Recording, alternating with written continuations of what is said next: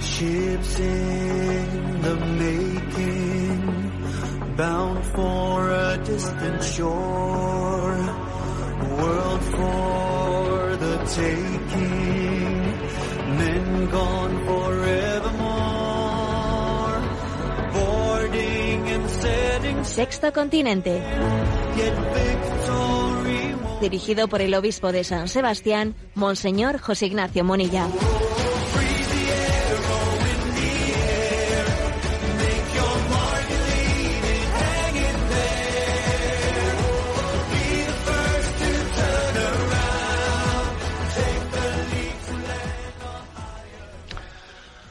Un cordial saludo a todos los oyentes de Radio María. Un día más, con la gracia del Señor, nos disponemos a realizar este programa llamado Sexto Continente, que lunes y viernes de 8 a 9 de la mañana, una hora menos, en las Islas Canarias, realizamos en directo en Radio María España. Hoy, 14 de diciembre, eh, celebramos la memoria de San Juan de la Cruz en medio de este camino del Adviento. Y voy a deciros que yo a San Juan de la Cruz le debo mucho. Tuve el gran regalo de que en mi formación como seminarista pude dedicar un curso, un curso que se nos ofreció de espiritualidad, pues yo lo pude dedicar exclusivamente, prácticamente, al estudio de San Juan de la Cruz. Y fue uno de los mayores regalos que he recibido en mi vida. Bebo mucho de ello, sin duda alguna. Me doy cuenta de que estoy continuamente bebiendo de aquel año tan especial de mi vida en el que San Juan de la Cruz pues me ayudó a configurar aquel alma de alguien que se preparaba para el sacerdocio. Uno de los dichos de San Juan de la Cruz es el alma que anda en amor ni cansa ni se cansa. Esto le pido yo a San Juan de la Cruz. Ni cansarme yo ni cansaros a vosotros. Porque a veces ¿eh? pueden ocurrir dos cosas distintas, ¿no? Que uno se canse, que tire la toalla, o que también canse a los demás. No. Yo le pido al Señor esto, ¿no? Claro, para poder, para que esto pueda ser cierto, tiene que cumplirse la premisa primera. El alma que anda en amor ni cansa ni se cansa. Eh, le pido al Señor que sea el amor la fuente de también de este programa de Sexto Continente, el amor al Señor y el amor al prójimo para ni cansarme ni cansaros y que, se- eh, y que este también eh, este dicho de San Juan de la Cruz lo podamos hacer nuestro todos y cada uno. Tú mismo que me estás escuchando, haz tuyo este dicho de San Juan de la Cruz. Si yo ando en amor, si me mueve el amor, ni cansaré a los demás ni me cansaré yo. Ah, Vivamos pues este gran mensaje, este gran mensaje de que sea el, el amor, la caridad cristiana, el motor de nuestra vida. Bien, este saludo del 14 de diciembre, al mismo tiempo, eh, tiene lugar una semana muy especial, una semana en la que la Conferencia Episcopal Española nos ha invitado a hacer para pasado mañana, miércoles, una jornada de oración y ayuno. Oración, jornada de oración y ayuno convocada por motivo de que al día siguiente, el día 17, jueves, está preanunciado en el Congreso de los Diputados de España en la votación de la ley de eutanasia. Y por eso la conferencia episcopal eh, ha dicho hay ciertos, ¿no? Hay, hay, hay determinados eh, retos que solamente, hay determinados males que solamente Dios los puede vencer. Convoquemos esta oración y este ayuno la víspera de esa votación. Lo vamos a hacer. Eh, a pesar de que, todavía es incierto que esa votación tenga lugar el día 17, veremos a ver si se realiza, porque es curioso, ¿no? Que también existen diputados que se sienten incómodos, incómodos con realizar esa votación en víspera de la Navidad. Sienten la incomodidad, quizás, ¿no? De que por su tradición cristiana ya abandonada, ya traicionada, pues bueno, pues se sienten la incomodidad, ¿no? Más eh, estética que ética ¿eh? de aprobar una ley así en, la, en, vísperas de la Navidad, justamente cuando comienza esa expectación mesiánica de Santa María de la O, ¿eh? esa invocación al día siguiente, el día 18. o sabiduría salida de la boca del Padre. Bueno, pues esa es justamente cuando comienza, ¿no? Cuando la Iglesia va a comenzar esa expectativa de esperanza para la llegada del que es autor de la vida, dice, oh paradoja, ¿eh?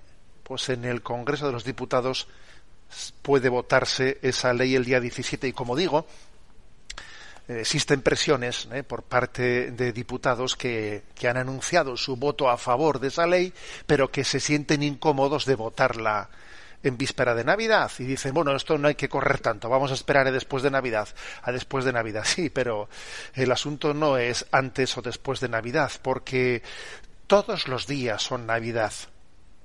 Sí, todos los días del calendario son Navidad. Todos los días viene Cristo a nuestra vida.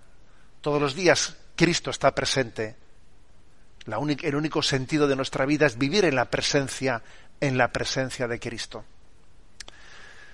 Por eso he enviado a redes sociales este, esa imagen, eh, una imagen gráfica con fuerza en la que Jesús viene a dar vida en un mundo de muerte y, y eso supone la victoria sobre esa gran pinza de la desesperanza. Sí, existe una pinza de la desesperanza que se conforma entre el aborto y la eutanasia. Cuando el hombre no sabe de dónde viene ni a dónde va, eh, cuando no sabe, ha perdido ese horizonte, ¿no?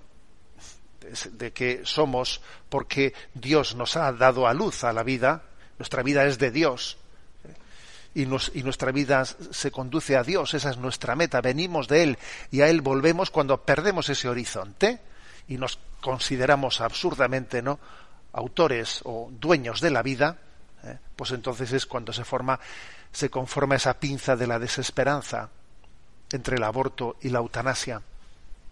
Y en medio de esa pinza, el desamor, el desamor vamos a, por lo tanto, a proclamar nuestra esperanza en la vida. Esta situación eh, tan crítica en la que se encuentra nuestra cultura, esta situación solo la puede cambiar Dios. Y por eso haremos, ¿no? Pasado mañana, día 16, ese día de oración y ayuno, y le pediremos al Señor, ven, ven a salvarnos, que tu nacimiento eh, cambie el horizonte de nuestra vida y lo llene de esperanza. Sexto Continente es un programa que tiene interacción con los oyentes, con los que sois usuarios de redes sociales en Instagram y en Twitter a través de la cuenta arroba obispo munilla, con los que sois usuarios de Facebook a través del muro que lleva mi nombre personal de José Ignacio Munilla. Recuerdo que los programas anteriores los podéis encontrar tanto en el podcast de Radio María como en la página web multimedia www en ticonfio.org.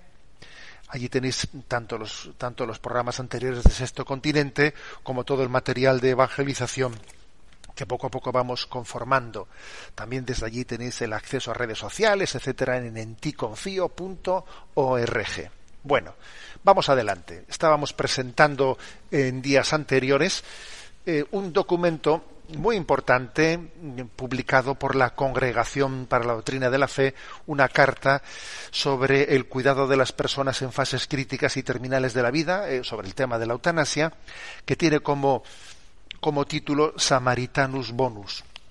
Este es el tercer programa que dedicamos a su, a su presentación en Sexto Continente. Y bien, vamos a desarrollar, continuar desarrollando lo que dice pues, Samaritanus Bonus, en ese quinto apartado de este documento sobre las enseñanzas magisterio y aborda el tema de los cuidados paliativos y también el tema de la, de la sedación. ¿eh?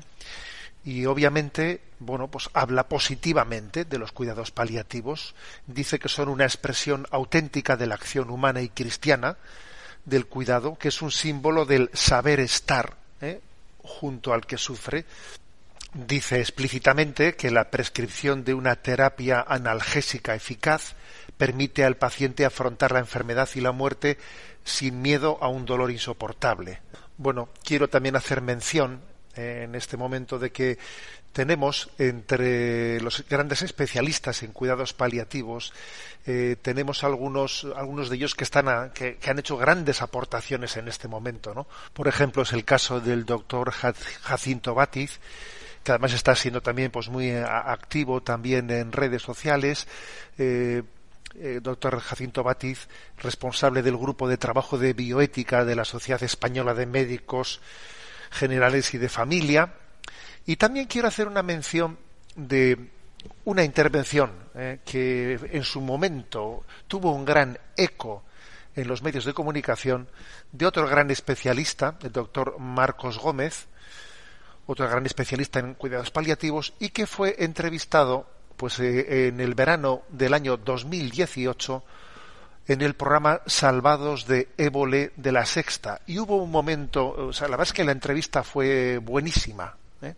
Y además también teniendo, teniendo en cuenta el lugar en el que se re- realizaba esa entrevista, eh, pues en la sexta, en ese programa de Salvados de Évole, tuvo un gran valor su testimonio. Quiero poner dos minutos de oro, dos minutos, quiero reponer dos minutos de oro de esa entrevista que queda para queda para la posteridad, ¿no? De hasta qué punto se puede, eh, de manera muy sencilla, condensar qué son los cuidados paliativos y qué diferencia esencial existen entre los cuidados paliativos y la eutanasia. Escuchemos estos dos minutos de este audio que, como digo, creo que sirvieron, ¿no? Para quien quisiere tener luz para clarificar este aspecto. Pero obviamente no hay luz para quien no quiere ver, que eso es otra cosa. Escuchamos. Y cuando te has encontrado un paciente que persistentemente te ha pedido que le ayudes a morir, ¿qué has hecho? A mí, después de casi 30 años de actividad profesional, a mí personalmente me lo ha solicitado nada más un enfermo. ¿Qué le dijiste? Bueno, estaba en unas condiciones en las que se le pudo aplicar una sedación paliativa, con lo cual no le hicimos la eutanasia, porque no la hacemos nunca, y que lo único que podemos hacer para ayudarles a que tengan un final más sereno y apacible es disminuirle la conciencia, para que no sean conscientes de ese final tan atroz. ¿Esa sedación paliativa conduce a la muerte? No. Conduce a la muerte la enfermedad que tiene el paciente y que me obliga a mí a hacerle una sedación paliativa. No se muere por la sedación, se muere porque tiene una enfermedad incompatible con la vida y que ha llegado a una situación en la que próximo a morir, pues le disminuimos la conciencia. Pero no, no, le, eh, no muere por la sedación paliativa, muere por su enfermedad. Quien aplica la eutanasia, su objetivo es acabar con la vida del enfermo. Sin embargo, yo al hacer una sedación paliativa, mi objetivo no es acabar con la vida del enfermo, sino acabar con el sufrimiento del paciente.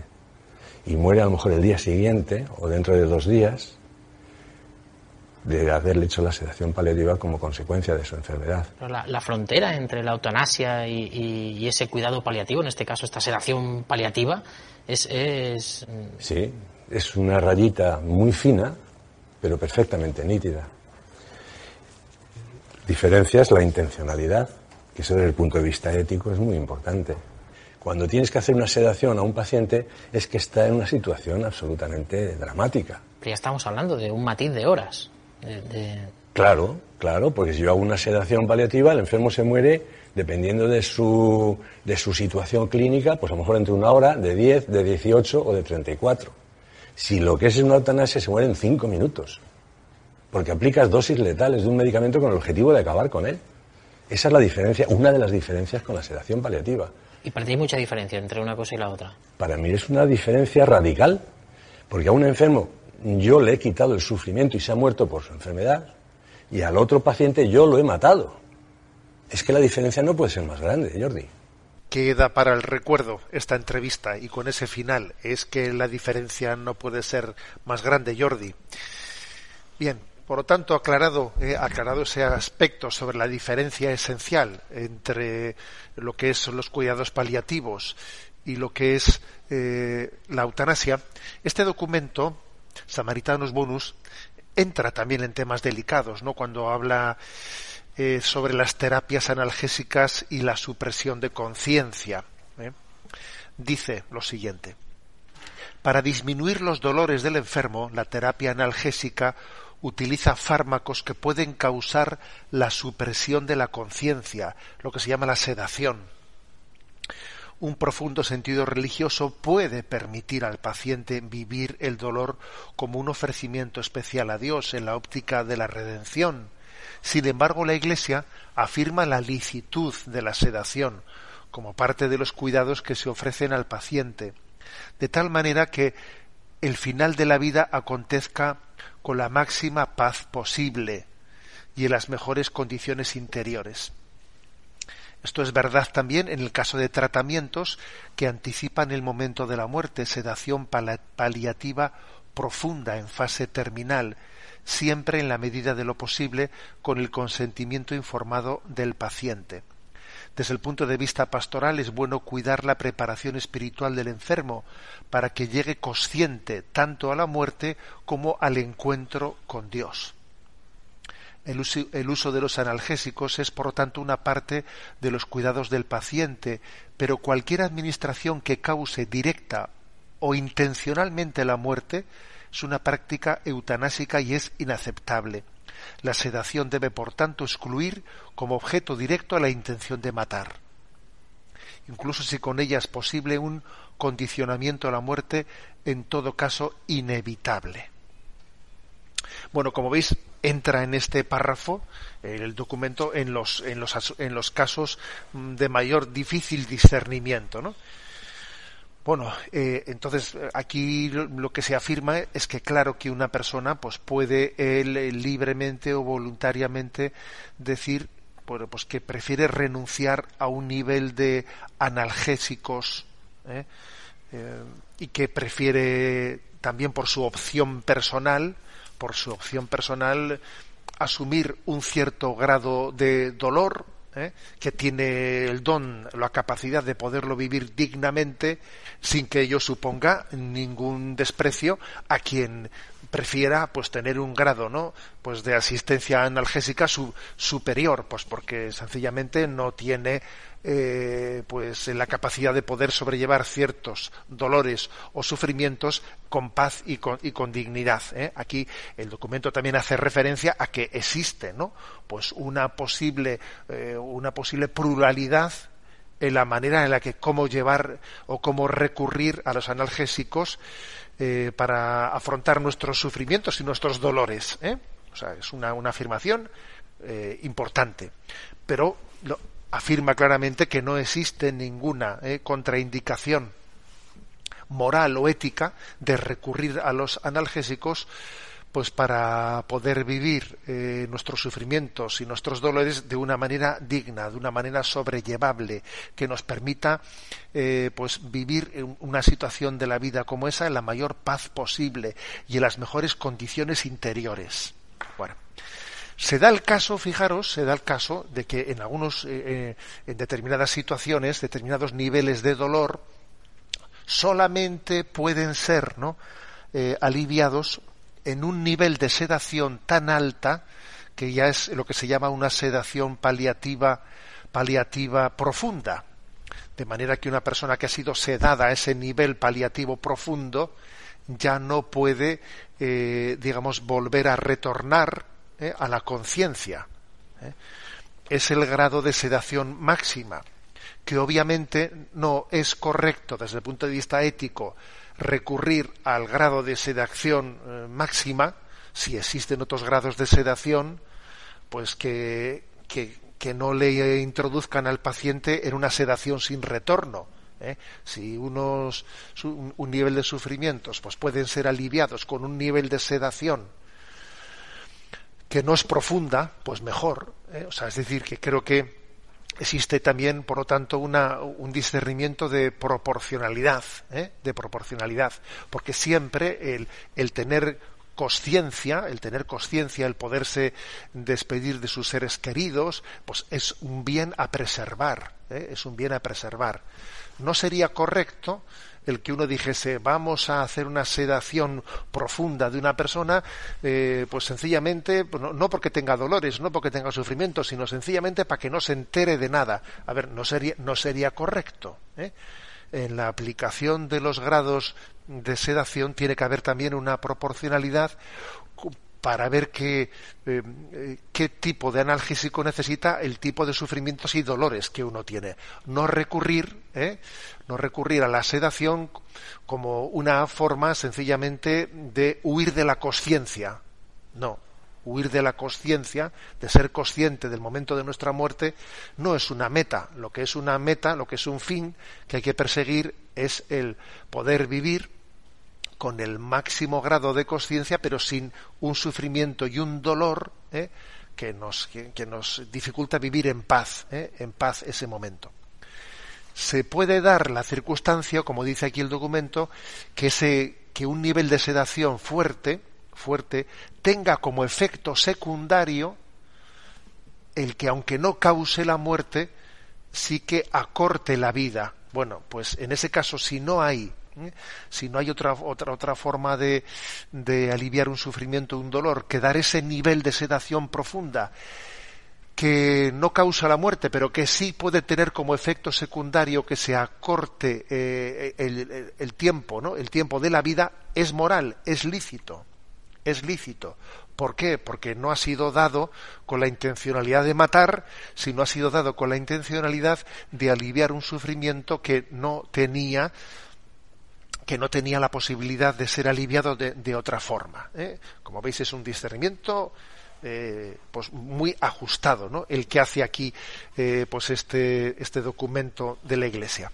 Y bien, llegados a este punto, permitidme una opinión que estoy convencido que en poco tiempo la veremos confirmada en la práctica.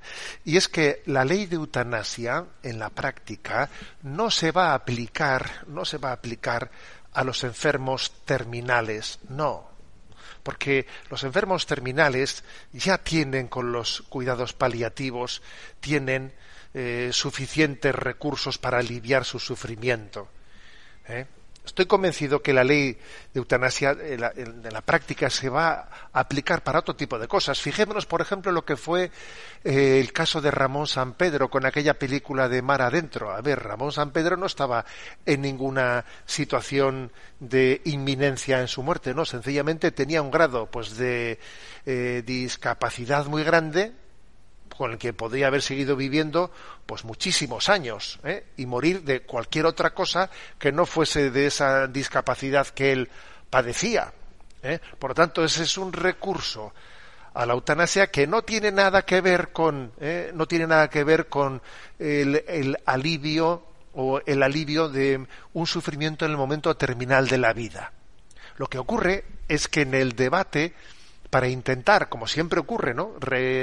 abrir una puerta y una vez abierta ya, pues eh, haremos lo que nos dé la gana. En el debate se recurre al argumento de los casos de, de inminencia de la muerte, pero que como digo, estos casos de inminencia de la muerte, pues son resolubles por, la, eh, por el recurso a los cuidados paliativos e incluso a veces son resueltos por un recurso hasta abusivo, eh, abusivo, desproporcionado en el recurso de los cuidados paliativos.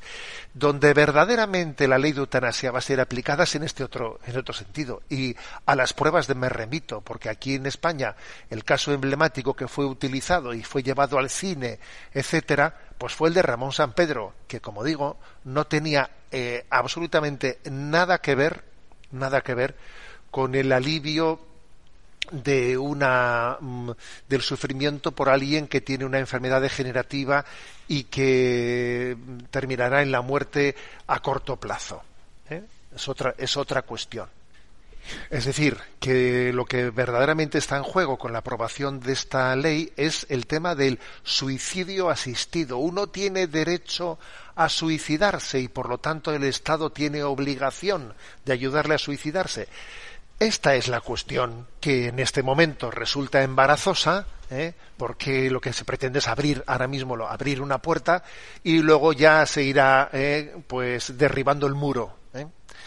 pero por eso no se quiere no sino aumentar los casos extremos para que sirvan de ariete para posteriormente no introducir una concepción antropológica en la que cada uno decide cómo y cuándo debe de morir es dueño de, su vida y por lo tanto yo soy el que decido cuándo será el día de mi muerte Algo muy distinto es lo que nos enseña María.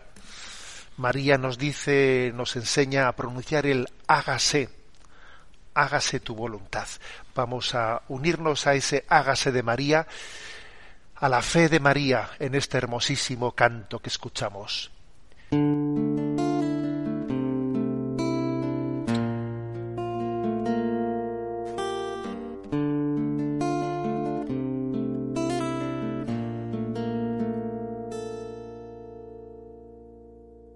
hubiese pasado si ella hubiese dicho que no. O ignorado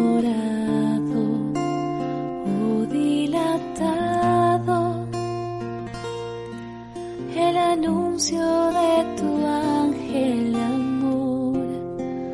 En cambio creyó en tu palabra y se hizo tu esclava en un acto perfecto y de fe. Y hoy quiero ser como ella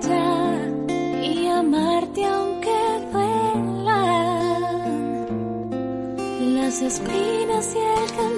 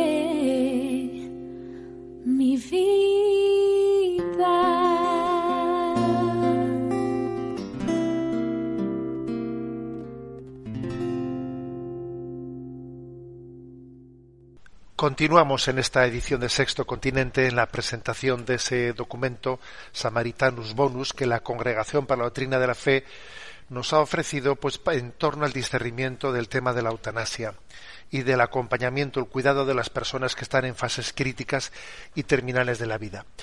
Entre los aspectos más novedosos de este documento está el tema del acompañamiento pastoral y el apoyo con los sacramentos a quienes están en esos momentos finales y sobre todo cómo discernir eh, a qué tipo de acompañamiento tenemos que tener con los que han pedido la eutanasia o han pedido el suicidio asistido. ¿eh? Bueno, mm, obviamente la Iglesia afirma, ¿no? Afirma que está llamada, se siente llamada a acompañar espiritualmente a los fieles en esta situación última de su vida con todos los recursos sanadores de la oración y de los sacramentos. ¿eh? Y tendríamos que hacer una autocrítica, esto, esto no lo dice el documento, lo digo yo, tendríamos que hacer una autocrítica sobre si en esta situación vivida en el COVID hemos dado en todos los casos el testimonio que había que dar de estar cerca ¿eh? de los enfermos en esos momentos finales de su vida y, y si hemos denunciado como debiéramos de haber denunciado los, los eh, las dificultades puestas para poder realizar ese acompañamiento espiritual o si incluso en algunas instituciones nuestras católicas eh, el tema del COVID ha sido pues casi íbamos a decir la excusa para que eh, los sacramentos no hayan sido ofrecidos. Porque claro, dice uno, a ver, pues la alimentación sí se ha ofrecido, ¿no? No creo que ningún enfermo por COVID haya fallecido mm, sin, sin alimentación, de inanición. Era obvio que alguien debía de ofrecerles la alimentación. Y no es tan importante como la alimentación o más los sacramentos de la vida eterna. Y quizás ha podido ocurrir que en algunos lugares el tema de la seguridad ha sido esgrimido para no ofrecer los sacramentos. Bueno, ahí lo dejo. ¿eh? Pero obviamente eh, este punto al que me refiero de este documento del Vaticano habla sobre nuestra plena conciencia de que, de que tenemos que estar ahí. Tenemos que estar ahí en la, acompañando los momentos finales de la vida, porque es la Iglesia está llamada a dar a luz. Es como un parto, el momento de la muerte, un parto en el que eh, queremos que alguien asista a ese parto. Y esa asistencia de la Iglesia, pues es incuestionable, ¿no? Bueno, pues el acompañamiento pastoral dice que reclama el ejercicio de eh, virtudes de empatía, de compasión, de saber transmitir consuelo, el consuelo de Dios, el ministerio de la consolación, que Dios nos dé esta gracia, ¿no? De tener empatía, compasión, consolación, de ser Cristo que alivia al que se, al que se acerca, ¿no?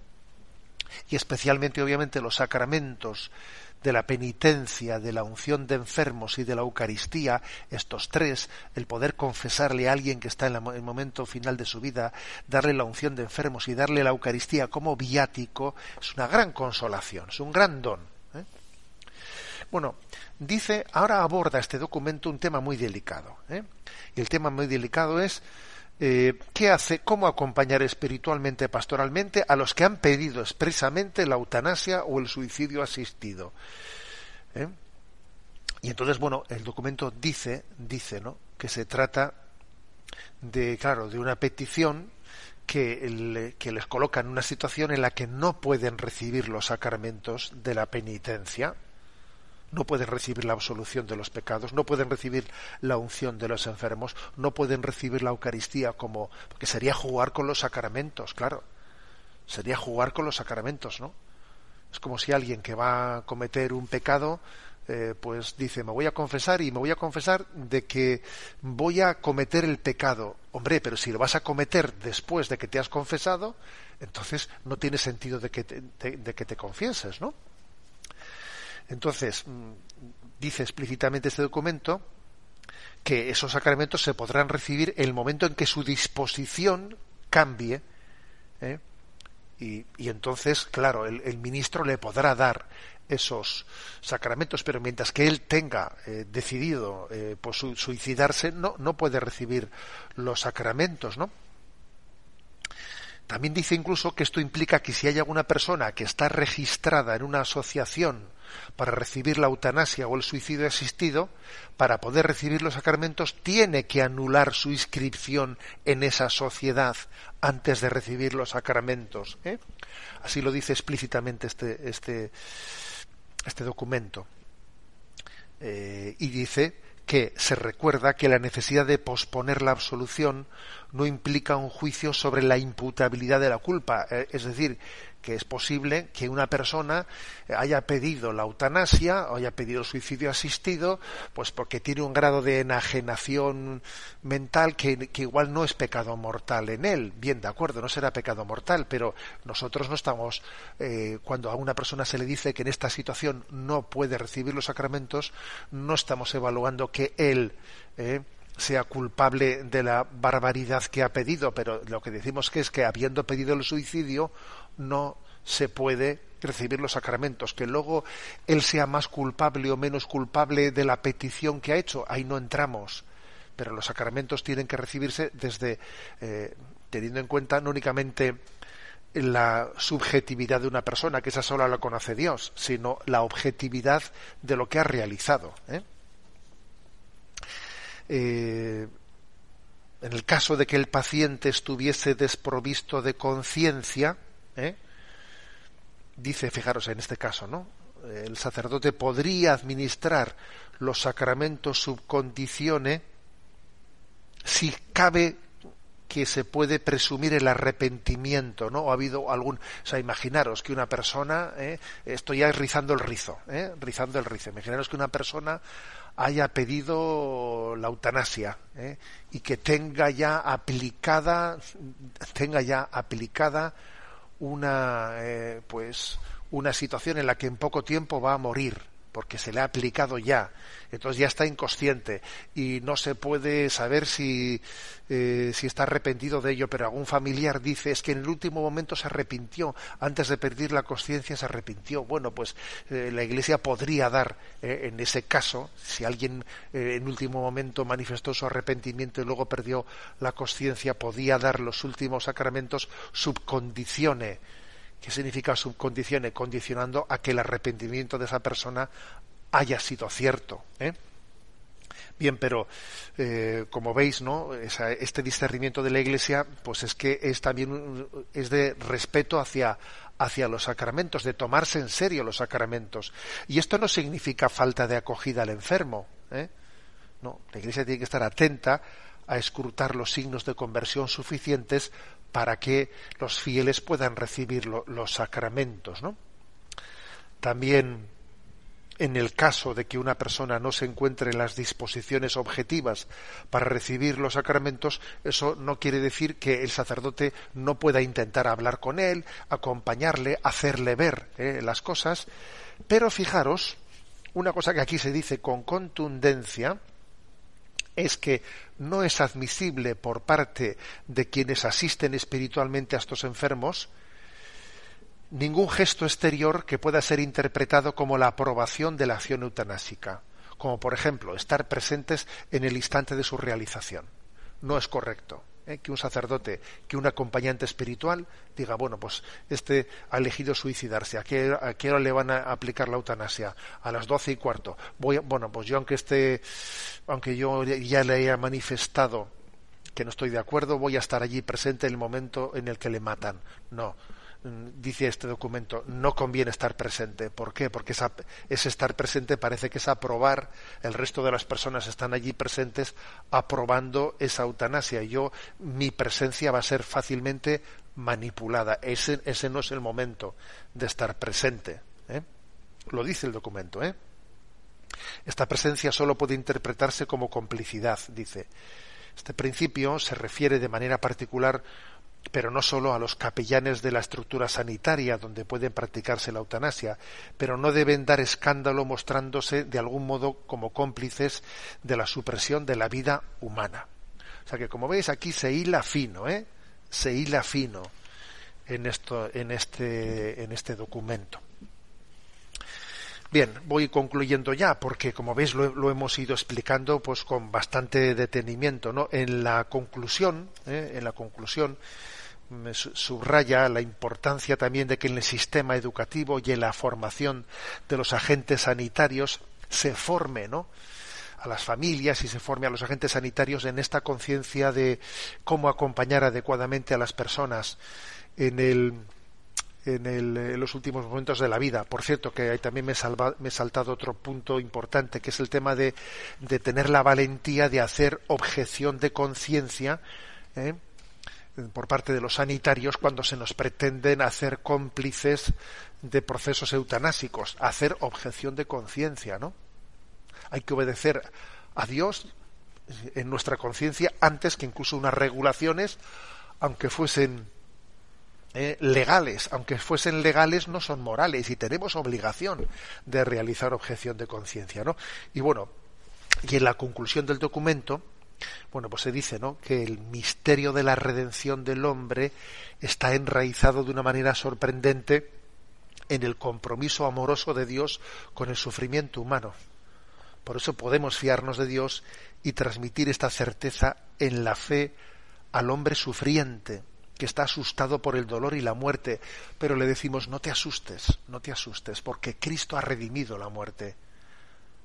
La ha redimido y la ha convertido en una en un momento de purificación y de dar a- darnos a luz para la vida eterna. No te asustes. Jesús te acompaña. Jesús es buen, buen samaritano que te va a ayudar a dar a luz en un momento tan importante como este en tu vida. Bien, tenemos nuestro momento terminado ya, eh, terminada esta exposición del documento eh, que hemos hecho en tres días, eh, en tres días en, Sexto Continente, Cartas Samaritanos Bonus de la Congregación para la Doctrina de la Fe. Vamos ahora a nuestro rincón del DOCAT. Nos toca el punto 225. La pregunta es la siguiente. ¿Cuál es el fundamento moral en el que debe asentarse la vida de la Iglesia dentro del Estado? La Iglesia exige el reconocimiento de los principios generales de la libertad religiosa, libertad de expresión y de enseñanza, libertad de ejercer el culto públicamente y de organización, libertad de elección y de nombramiento, de sus propios ministros, libertad de construir edificios religiosos, derecho de propiedad privada y libertad de asociarse para fines no sólo religiosos, sino también educativos, culturales, de salud y caritativos. Bien, como veis, eh, lo que afirma este punto 225 es muy importante y, es eh, eh, subrayar de una manera muy, digamos, especificada, desmenuzada, qué es lo que la Iglesia pide al Estado. eh.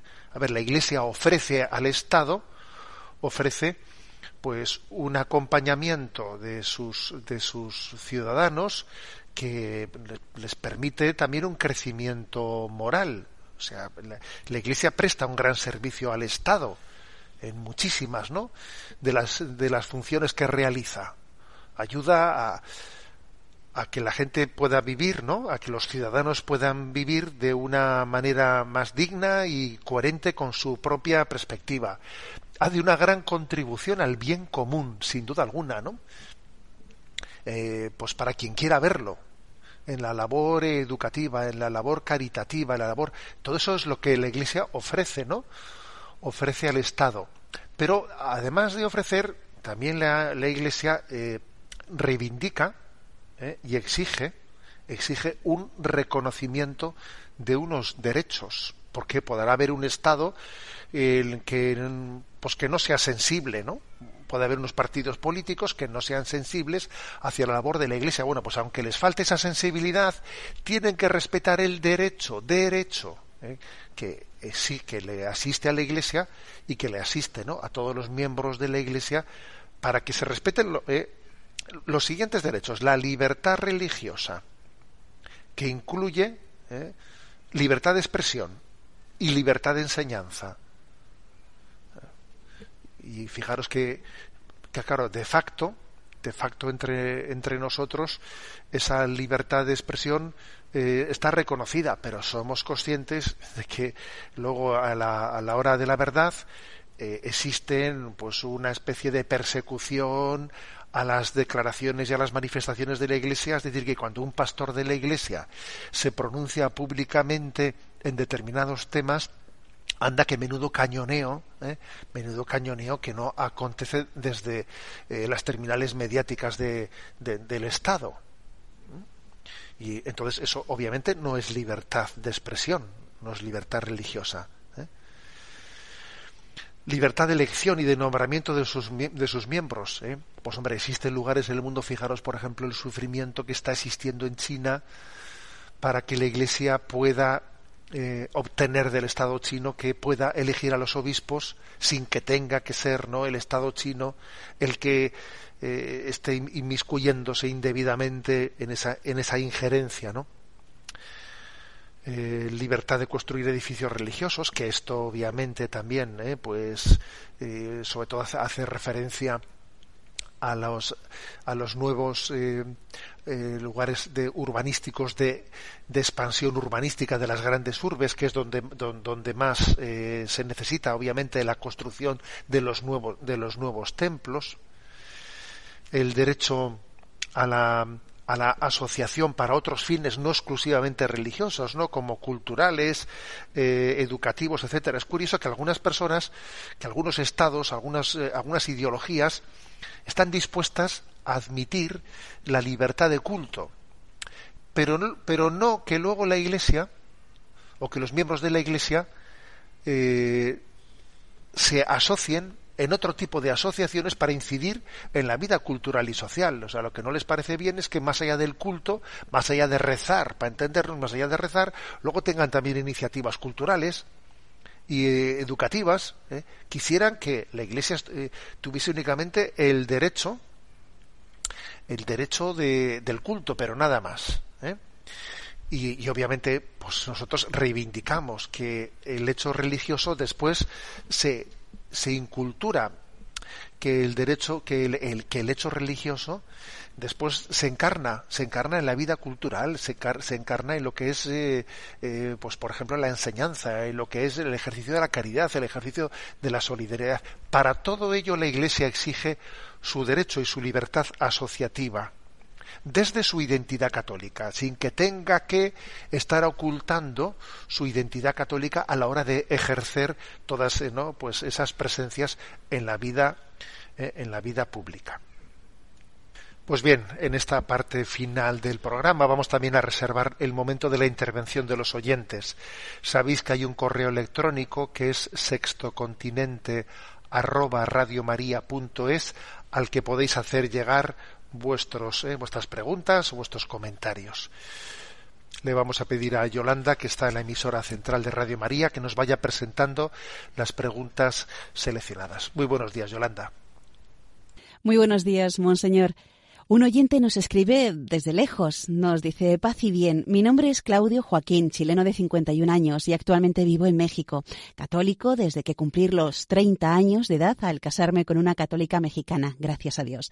Tengo dos preguntas muy importantes que hacerles y ojalá pueda ayudarme. ¿Sabía nuestra Santa Madre María que Jesús resucitaría? ¿Y qué fue de ella hasta que Jesús resucitó? ¿Qué hizo en esos días?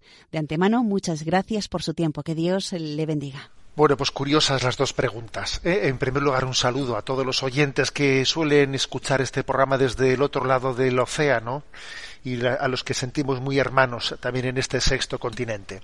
A ver, María era conocedora de que su hijo resucitaría. Bueno, María, como creyente fiel, vivió en la esperanza, ¿eh? la esperanza, la resurrección de su hijo. Ella ciertamente tenía una esperanza muy superior a la de los apóstoles y a la de los, y a la de los seguidores de Jesús. Si uno se fija en los evangelios, observa que los apóstoles y los y aquellas mujeres que seguían a Jesús no tenían todos el mismo nivel de esperanza en la resurrección. Algunos le tenían más, otros le tenían menos. ¿eh? Eh, por ejemplo, Tomás, eh, eh, Tomás tiene más dificultad en, en acoger el anuncio de la resurrección que otros. Aquellas primeras mujeres que reciben la noticia de la resurrección casi tiran de los apóstoles, o sea, su esperanza en la resurrección era, era superior. El caso de María, sin duda alguna, ella era la que más esperanza tenía en la resurrección. Y por eso eh, San Ignacio de Loyola y otros autores dicen que aunque los evangelios no lo cuenten, no lo narren, eh, pues damos por hecho, damos por sentado que a la primera persona a la que Jesús resucitado se mostraría, se aparecería, sin luz ni taquígrafos fuera de, de las palabras eh, o del relato del Evangelio, pues sería su madre, a la primera, porque es la que más esperó su resurrección y sería la primera a la que se le mostraría. ¿eh? Bueno, eso no está recogido en el Evangelio, pero hay muchos autores como San Ignacio de Loyola que lo afirman. ¿eh? Ella sabía, o sea, esperaba por la fe que su hijo resucitaría, pero claro, tenía una fe y una esperanza y una caridad pues muy superior a la de los apóstoles y a la de los, y a la de los discípulos de Jesús, ¿no? Y la otra pregunta, bueno, pues que es una pregunta de curiosidad, ¿no? ¿Y dónde estaría la Virgen María? ¿Dónde permaneció esos días en los que aconteció la pasión de Jesús? ¿En qué lugar estaría ella? ¿Con quién estaría, no? Bueno, pues obviamente en el Evangelio no se narra tal detalle, pero yo me atrevo, eh, me atrevo un poco a, a tirarme a la piscina, ¿no? Y a decir que a mí me parece que ella estaría acompañada de la familia de Betania, de esa gran familia de los amigos de Jesús. ¿eh? Y de hecho, si os fijáis, eh, cuenta el Evangelio que cuando Jesús entró en Jerusalén el domingo de Ramos, al terminar su entrada en Jerusalén, regresó a Betania y se hospedó en Betania. O sea, que quizás, fijaros, ¿no? Eh, Betania era como el lugar en el que Jesús se alojaba cuando iba a Jerusalén. Y si se alojaba Jesús, obviamente también sería un lugar en el que su madre era acogida. ¿eh? Es, por lo tanto, un, ¿eh? pues una opinión personal. Que sea brevemente por el tiempo, damos paso a una última consulta. Un oyente anónimo nos comparte su situación. Buenas, eh, soy un gran seguidor de vuestra radio y quiero plantearos algo importante para mí en estos momentos. Me gustaría saber cuál es la verdadera existencia nuestra con respecto a Dios, ya que últimamente y por desgracia tengo pocas ganas de vivir por culpa de una persona que me está haciendo la vida imposible. ¿Qué creéis que debería hacer según la palabra de Dios? Muchas gracias y que Dios os bendiga. Bueno, no es difícil eh, percibir detrás de esas palabras eh, una situación de tentación, de que uno es tentado, de que se está dejando amargar, eh, que se está metiendo en una nube, en una nube oscura, en la que no ve más que se está obsesionando porque alguien me está amargando, alguien me hace la vida imposible y uno se mete en bucle y le da vueltas y vueltas y vueltas al tema, ¿no? Hasta el punto de que el conjunto de la vida, pues parece que, eh, que pierde sentido y dice uno, pues eh, para vivir así, amargado por esta persona que me está amargando, no sé si merece la pena vivir. A ver, eso obviamente es una tentación y uno tiene que salirse de esa nube, de esa nube oscura que por otra parte está impidiendo ver que encima de la nube está el sol. A ver, encima de las nubes está el sol. Y aquí lo importante es vivir en presencia de Dios. Y cuando uno vive en presencia de Dios, ¿no? De manera que lo que la, la, mirada que verdaderamente le importa, la que le condiciona, la que le determina, es como que Dios me ve, que Dios me quiere, que yo vivo en su presencia. A ver, la mirada, la mirada de los demás es relativa y yo no seré tan vulnerable a lo que otras personas puedan decirme o hacerme. No seré tan vulnerable, porque la presencia de Dios es para mí la, la, la, que me importa, la determinante. Cuando una situación o una persona nos amargan mucho, en el fondo eso denota una carencia de presencia de Dios. ¿Eh? La, la amargura de, de, lo que el otro te está provocando, claro que tendrá su objetividad, yo no lo niego, no conozco el caso concreto ¿no? Al que, en el que el oyente puede vivirse. Pero cuando lo que una persona nos diga, nos haga, nos, nos, nos condicione tanto, es porque no vivo la presencia de Dios que debiera de vivir. Cuando uno vive en, Dios y, goza de Él y goza de, de, su presencia, de su amor y vive una profunda vida de oración, a ver, eh, como decía Santa Teresa de Jesús en esa imagen maravillosa ¿no? del castillo interior, el libro de las moradas, dice ella, mira, yo vivo en un castillo, o sea, vivo en la habitación central de ese castillo, vivo en la intimidad con Dios, y lo que pase fuera de esa habitación interior, fuera de las almenas, fuera al otro lado del foso del castillo, a ver, no me, no me afecta, no me quita la paz, no me quita la paz. Si vivimos en presencia de Dios, no, no permitiremos ¿no? que nos quite la paz una persona o una, o, una situación que por muy dura que sea no puede, eh, no puede ocultar que encima de las nubes está el sol. Vamos a, tenemos el tiempo cumplido. Me despido con la bendición de Dios Todopoderoso, Padre, Hijo y Espíritu Santo. Alabado sea Jesucristo.